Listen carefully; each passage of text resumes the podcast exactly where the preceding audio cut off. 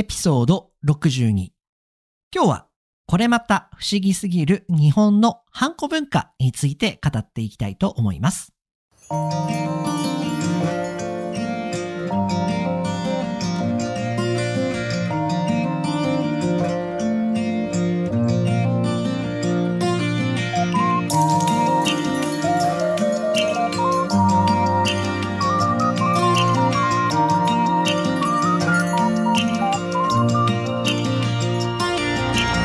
世界の皆さん、こんにちは、こんばんは、おはようございます。ポッドキャスターのカイチです。いつも世界各国からカイチと学ぶ生の日本語を聞いてくださり、本当にありがとうございます。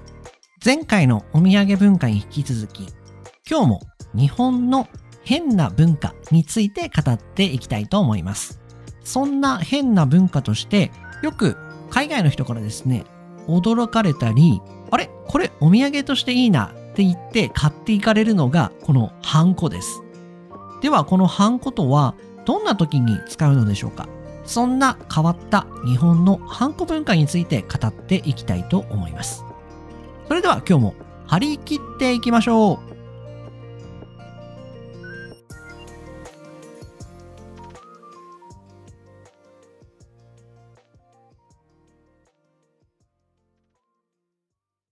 いやね、皆さん。ハンコは使ったことありますか？もしかしたら日本に旅行に来た時ですとか、または日本に住んでいた時にこのハンコを使っていたよって方いらっしゃるかと思います。このハンコなんですけれども、まあ、前回私がまあ変なお土産文化っていうふうに紹介してましたけれども、お土産文化と同じくらいこのヘンテコリンな文化であるのがこのハンコです。実はですね、来週ちょうど私はですね、印鑑、私のハンコを、えー、市役所、シティホールにですね、登録しに行かないといけませんでしたので、まあちょうどいいトピックだなと思いまして、今回、ポッドキャストを収録させていただいております。今日もですね、まずは3つに分けて、このハンコについて語っていければと思います。まず1つ目が、ハンコ。ハンコってさっきから言ってますけれども、じゃあハンコってこれ一体何なのかっていうところがまず1つ目。二つ目が、ハンコには実は種類がありまして、このハンコの種類についてご説明させていただきます。最後、三つ目。これはですね、皆さん多分勉強したことがない内容だと思うんですけれども、お辞儀ハンコっていうのがありまして、このお辞儀ハンコについて語っていきたいと思います。三つ目がかなりあの上級者編でもしかしたら日本人でも知らない方がいるぐらいのもので、私もこの文化を知ったとき、なんじゃそりゃ what the heck と思いましたけれども、まあこのお辞儀ハンコについても語っていきたいと思いますので、ぜひぜひ最後まで聞いていってくれたら嬉しいです。ではまず一番最初、ハンコというのは何なのか。ハンコというのはですね、まあアメリカですとか他の国で、まあシグニチャーですよね。サインの代わりになるのが日本ではこのハンコを使ってます。スタンプのようなものですよね。このハンコはですね、昔々中国から日本に伝わってきた文化のようでございます。で、これまたですね、調べてみるとめちゃくちゃ長い歴史があって、で、これもあの、今中国からって言いましたけども、中国もなんかエジプトとかからこう伝わってきた文化で、とんでもなく長い歴史を持っているのがこのハンコ文化でございます。えー、話戻りまして、日本では大体ですね、奈良時代というのがありまして、奈良ピリオード。これが700年代なんですよね。どんだけ昔や1400年以上前ですよね。じゃじゃじゃ、1300年ですね。1300年ぐらい前なんですけれども、この頃になると、なんかこう日本、中国から伝わってきたハンコ文化が、こう日本の独自のハンコ文化っていうのがこう発展してきたみたいです。で、これが何かっていうと、プライベートなハンコ、つまり自分自身のハンコっていうのがこう誕生してきたのがこの時のようでございます。でですね、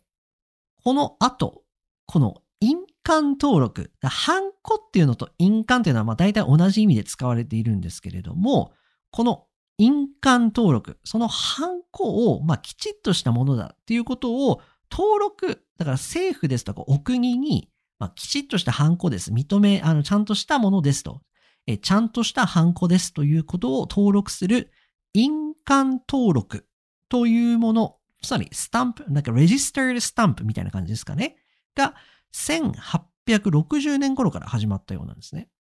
で、これはなんでこんなことが起こったかと言いますと、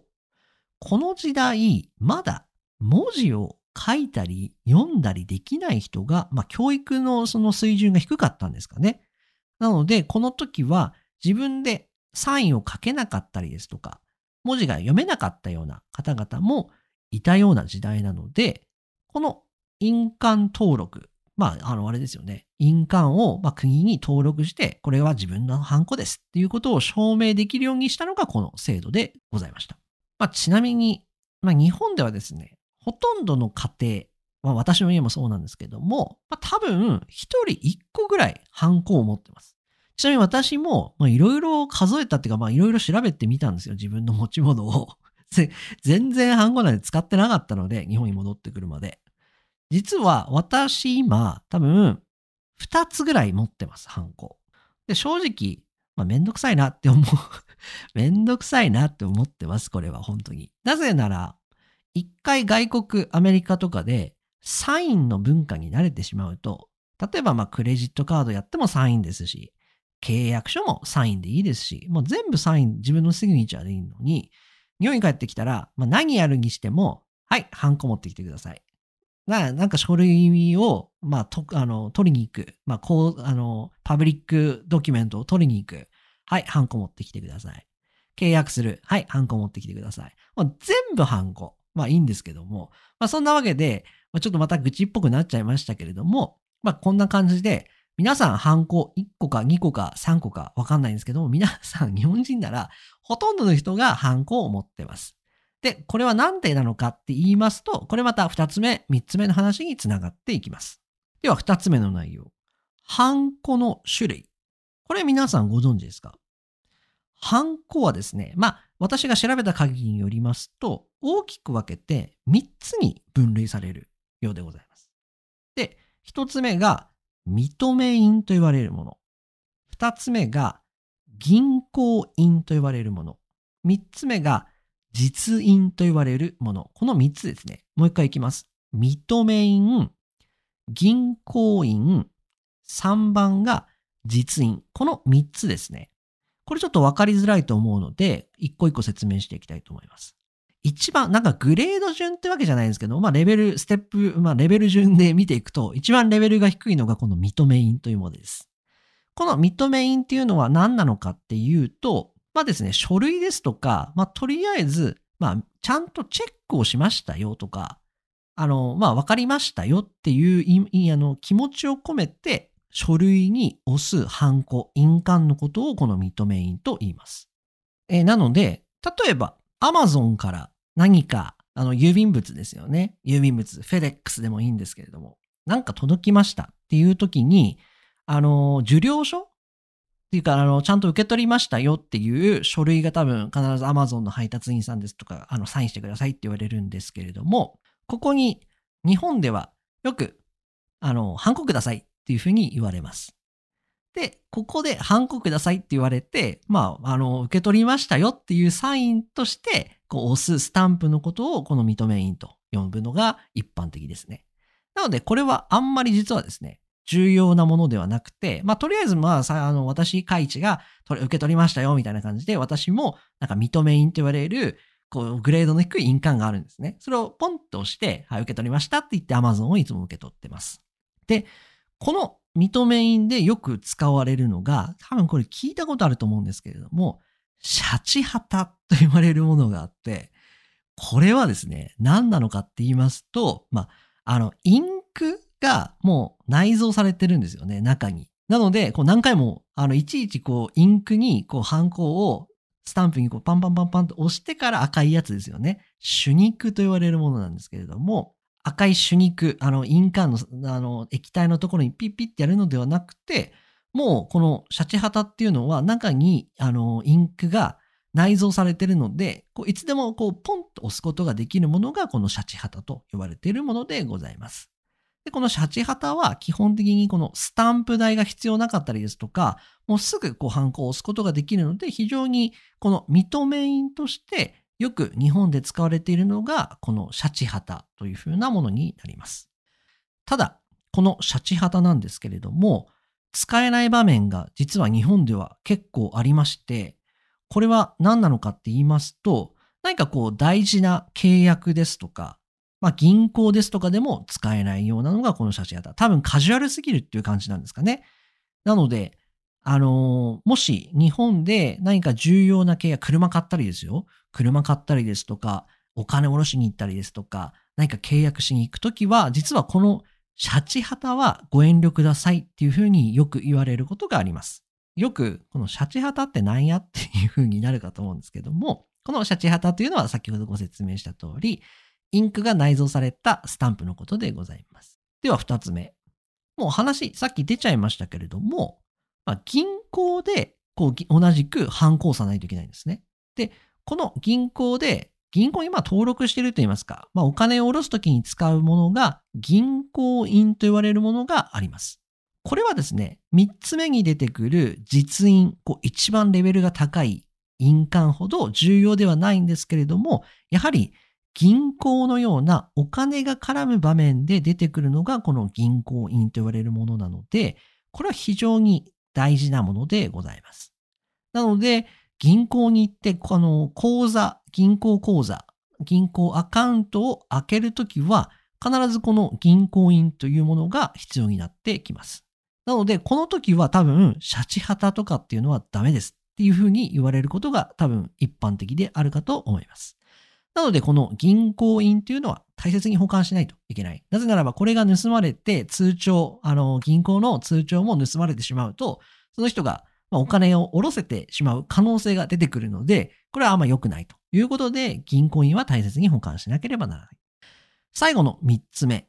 実印と呼ばれるものがあります。これが実はレベルが一番高いハンコでございます。で、この実印は何なのかっていうと、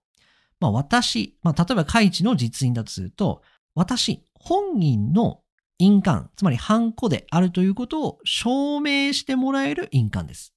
この実印はどうしたらいいかって言いますと、例えば東京ですとか千葉ですとか埼玉、まあ秋田でもいいんです、大阪でもいいんですけれども、まあシティホールに行ってですよ、市役所に行って、印鑑を、そのハンコを登録、レジスターすることができます。で、このハンコを秋田市ですとか、まあ東京都、大阪府ですとかに行って登録すると、この会地のハンコであると、印鑑であるということを証明するこう書類、こうなんかこうあの公の書類が出てくるんですね。で、これを印鑑登録書というふうに呼んでいるようです。なので、何かこう重要な契約の時ですとか、例えば家を買ったり、まあ、車買うときはこの印鑑証明書いらないと思うんですけども、銀行でお金を借りたりですとか、当然家を買ったりするときは必ずこの実印と印鑑登録書みたいなものが必要になってくることがほとんどです。つまり、私、開地のハンコですと契約書にポンと押します。で、そのハンコが斎藤海地のハンコであるということを証明するために、この印鑑登録書というものをこうセットでこう提出しないといけない。これめんどくさいですよね。他の国の人からすると。何なんだっていう文化ですよね。なので、この実印と呼ばれるものが実は一番レベルが高くて、これ盗まれたら大変ですし、これまたなくしちゃったら、これまた大変でございます。なんで大変かっていうと、これまた登録し直さないといけないですし、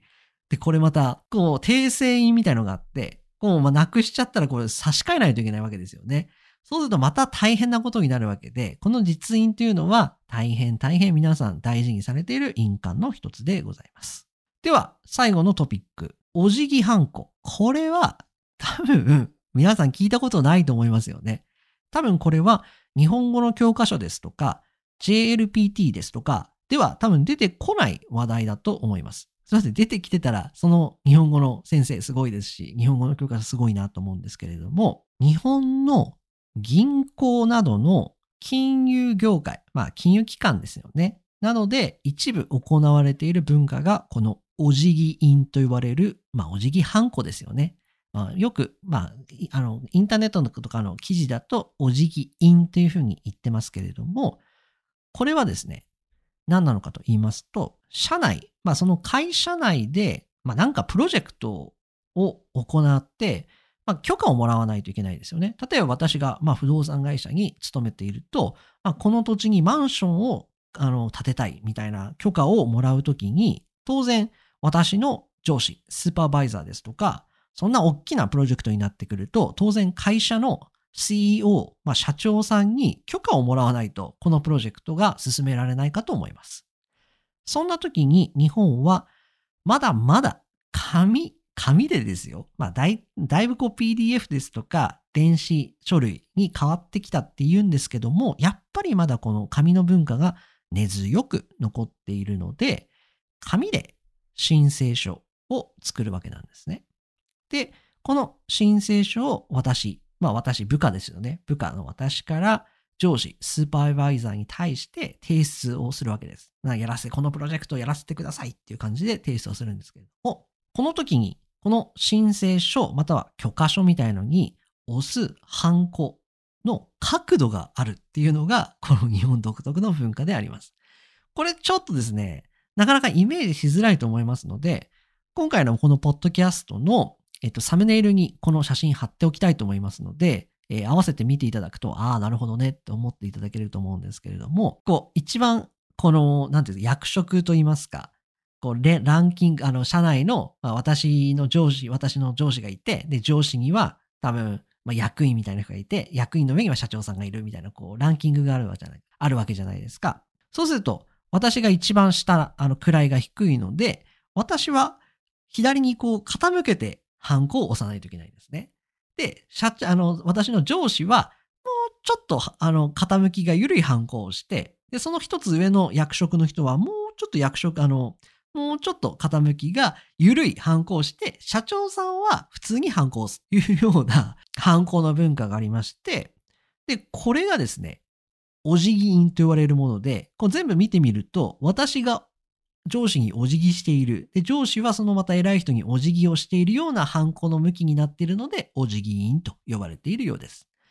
ここまで来るとですね、さすがに何言ってんだっていう話になりますよね。でも、こんな文化がですね、まだまだ日本にはあるようでございます。実際、大手銀行に勤めている人に私はインタビュー、本当にこんなのあるんですかって聞いたら、あるそうです。なので、まだまだ日本にはこんな文化があるということを覚えていただければ、ちょっと面白いのかなと思います。そんなわけで今日は本当に不思議な文化である、このハンコ、印鑑について語ってみました。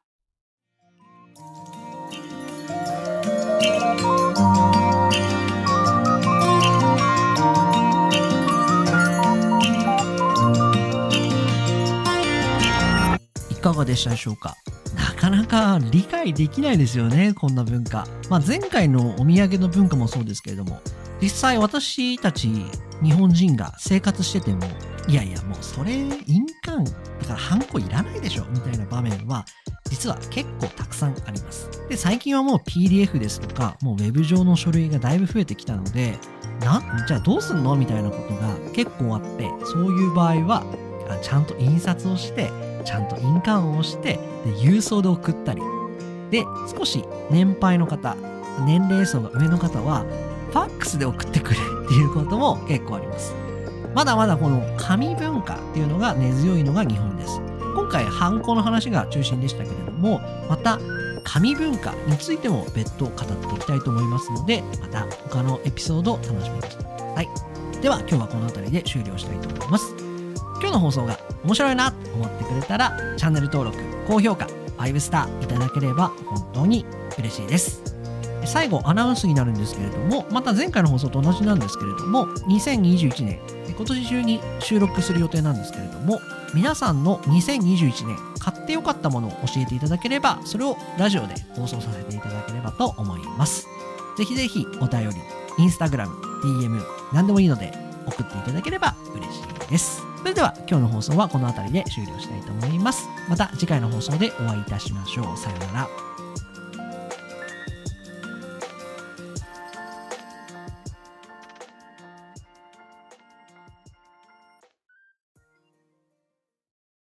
えーお帰りなさい。今日も一言フレーズやっていきたいと思います。今日は3つ。1つ目が印鑑証明書。これまた難しい単語ですよね。印鑑証明書。えー、2つ目が申請書。3つ目がシャチハタ。この3つについて解説していきたいと思います。今日はずっと印鑑の話を本,、えー本編でしておりましたけれども、その中でも出てきました印鑑証明書。これは何なのかと言いますと、印鑑を、その住んでいる市町村、まあ、あの、シティホールですよね。市役所などに行って、自分が使っている印鑑を登録すると出てくる書類がこの印鑑証明書になります。よく、あの、契約書ですとか、何か重要な書類にこの実印を押すと、それに合わせて提出しないといけないのがこの印鑑証明書になってくるので、覚えておくとよろしいかと思います。二つ目、申請書。まあ、これ英語で言うところのアプリケーションですよね。この申請書っていうのは多分いろんな場面で出てくると思います。日本に、まあ、あの入ってくるときに、まあ、学校に、まあ、申請書を出さないといけないですとか、あとは、まあ、日本で住んでいて、まあ、何か、あまあ、この申請書、アプリケーションですよね。まあ、申請書を書かないといけないという場面たくさんあるかと思いますので、この申請書覚えておくとよろしいかと思います。三つ目、シャチハタ。これは本編でも出てきましたけれども、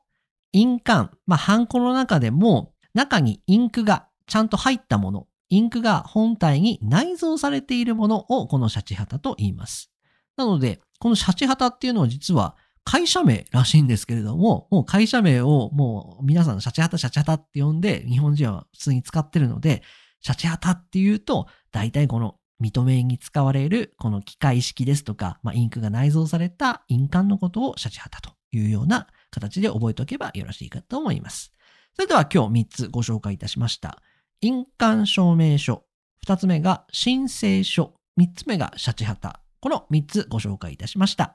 もし知らない単語があればぜひぜひ復習してみてください。それではまた次回の放送でお会いいたしましょう。さようなら。